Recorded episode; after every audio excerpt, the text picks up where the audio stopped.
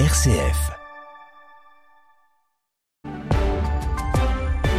Très bon début de journée à tous, il est 7h30 et c'est l'heure du journal avec vous, Lucie Rispal. Bonjour Lucie. Bonjour Grégoire, bonjour à toutes et à tous. Rendez-vous à Lourdes aujourd'hui pour une centaine d'évêques français. C'est l'assemblée plénière qui débute deux fois par an. Une centaine d'évêques se retrouvent, en l'occurrence aujourd'hui, une semaine après, la fin du synode, le synode dont les évêques parleront sûrement. On en discute en début de journal. Au Proche-Orient, Israël annonce avoir euh, terminé son encerclement de Gaza, ce sont ses termes. Cette bande de Gaza justement où l'ONU continue d'alerter sur de potentiels crimes de guerre après les bombardements du camp de réfugiés de Jabalia cette semaine. Et en France, après la tempête Kiaran qui a fait deux morts et balayé le nord-ouest du pays, l'heure est au constat des dégâts. Certaines petites îles euh, comme l'île Dieu se retrouvent coupées du monde avec euh, leurs touristes. On en parle dans quelques minutes.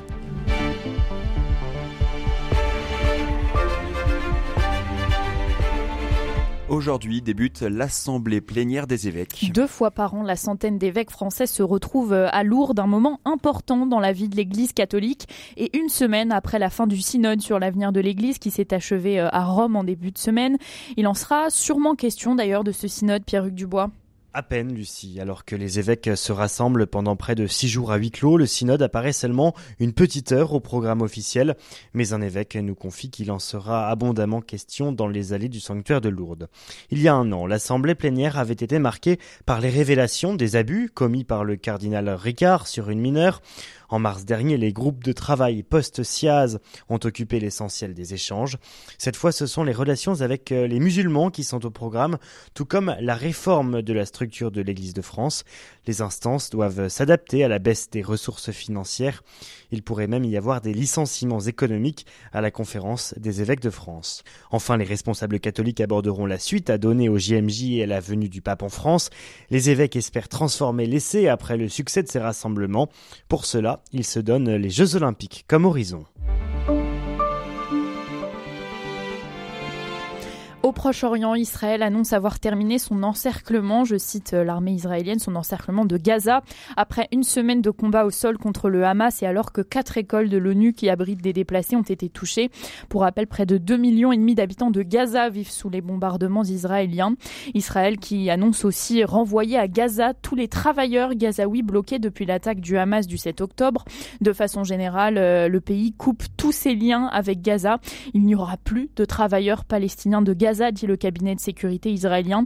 18 500 Gazaouis bénéficiaient d'un permis de travail en Israël au moment euh, du déclenchement de la guerre, selon l'organe du ministère de la Défense israélien. Et dans cette euh, bande de Gaza, justement, l'ONU a aussi alerté sur de potentiels crimes de guerre après les bombardements du camp de réfugiés de Jabalia cette semaine. Selon le ministère de la Santé dirigé par le Hamas, 8000, euh, plus de 8800 Palestiniens ont été tués depuis le 7 octobre. L'ONG Médecins sans frontières observe que les civils sont pris pour cible comme l'explique euh, Léo Kans, chef de mission de Médecins sans frontières dont les équipes travaillent dans l'enclave de Gaza. Lorsqu'on voit autant d'enfants qui arrivent dans les hôpitaux, soit morts, soit juste sur le point de mourir, soit gravement blessés, on en déduit forcément que les bombardements sont indiscriminés. C'est ça qui est terrible aujourd'hui, c'est que les bombardements visent des civils. Donc c'est pas qu'ils sont pas épargnés, c'est qu'ils sont directement, euh, délibérément visés. Et ça, c'est tout à fait inacceptable. On est en train d'opérer des enfants. Je regardais juste avant que vous m'appeliez, je reçois la vidéo d'un de nos chirurgiens.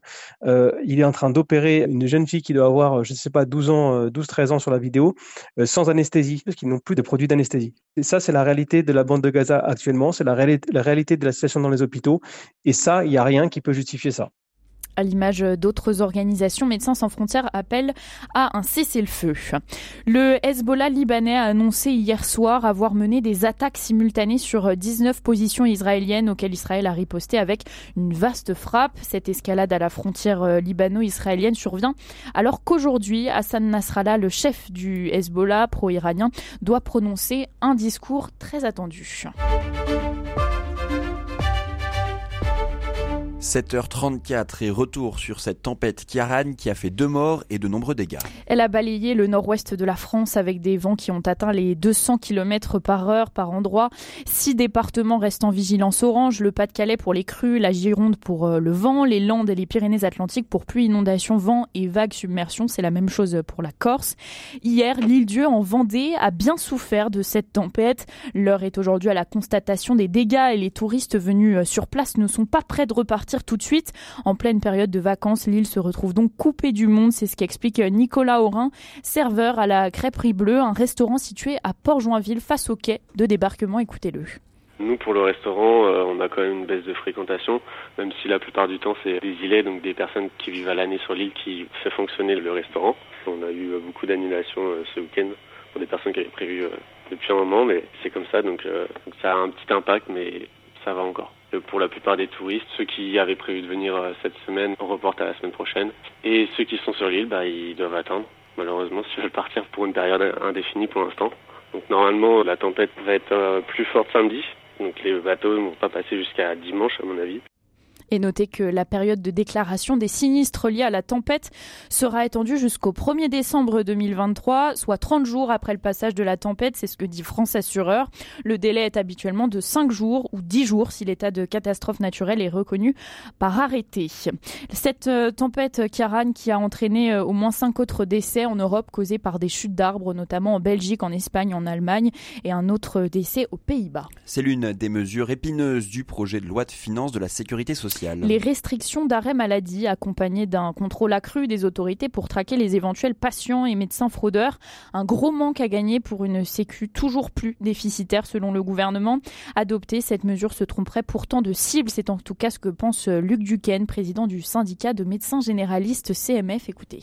Il y a peut-être quelques exceptions chez les médecins généralistes qui prescrivent facilement des arrêts de travail, mais il y a plusieurs études qui sont sorties qui ont montré qu'aujourd'hui, les causes sont multiples, hein, de l'augmentation d'abord du nombre d'arrêts de travail et du coût des arrêts de travail. L'augmentation du coût, ben, c'est normal. S'il y en a plus, en plus de ça, les salaires augmentés, donc l'augmentation du coût des arrêts de travail était normale. Après ça, ben, nous, qu'est-ce que je remarque, moi, en tant que médecin de famille, mais comme mes confrères, c'est qu'on a plus de, de plus en plus de gens qui souffrent au travail. On est dans la souffrance au travail et c'est le travail que devraient faire ces entreprises quand on a des taux d'arrêt de travail. Et je regrette que ça ne figure pas plus clairement dans le PLFSS c'est euh, les entreprises sont souvent les principales responsables d'un nombre d'arrêts de travail qui augmente. L'année dernière, 35% des salariés ont été arrêtés au moins une fois. C'est 7% de plus qu'en 2021. Tout autre chose, le ministre de la Justice, Éric Dupont-Moretti, qui sera jugé pour euh, prise illégale d'intérêt à partir de lundi et ce jusqu'au 17 novembre, restera à son poste durant son procès devant la Cour de justice de la République. Aucun décret d'intérim ne sera donc pris pour remplacer le garde des Sceaux. Nous vous en parlions hier, la recrudescence des actes antisémites. 857 actes antisémites ont été euh, recensés en France depuis le 7 octobre et le début de la guerre entre Israël et le Hamas. Ce sont les chiffres du ministère de l'Intérieur face à ce qui semble être euh, une recrudescence de cet euh, antisémitisme. L'historienne Carole Reynaud-Paligo appelle à la vigilance et à prendre le temps de l'identification de ces actes. Écoutez. Avant de pouvoir dire c'est un acte antisémite, il faut arriver à avoir une interprétation claire du slogan, du dessin. Et donc il faut faire tout ce travail avant de pouvoir se prononcer. Donc là, il faut prendre toutes les manifestations et essayer de les interpréter. Est-ce que c'est euh, contre la politique que mène Israël en ce moment dans les territoires palestiniens lors de cette guerre ou est-ce qu'on revient à une essentialisation? Donc il faut être euh, extrêmement prudent. On est dans le vif de l'actualité et c'est vraiment les travers de notre système médiatique parce que on n'a plus le temps de réfléchir, d'enquêter et on doit tout de suite à chaud euh, s'affoler ou au contraire euh, minimiser c'est un peu, un peu déplorable. L'historienne Carole Reynaud-Paligo au micro pardon, de Suzanne Marion. Un mot de sport pour terminer ce journal. Le numéro 1 mondial, Novak Djokovic, de tennis bien sûr, euh, malade, a connu certaines difficultés hier à se hisser en quart de finale du Master Miles de Paris-Bercy, mais il est quand même parvenu à renverser le surprenant néerlandais, euh, qui est 23e pardon, au classement mondial. Euh, les 7 c'était 4-6, 7-6 et 6-4. Et puis, huit jours seulement après ses débuts en NBA, le très attendu Victor Wembanyama a réussi une performance exceptionnelle hier en marquant 38 points pour gagner un second match avec les Spurs contre Phoenix hier. Euh, les scores 132 à 121. Et bah bravo au futur euh, Tony Parker, Victor Wenbenyama, très attendu sur la scène internationale en NBA. Et puis ce soir, je le dis quand même, PSG Montpellier à 21h. Merci beaucoup Lucie Rispal pour le journal de la rédaction.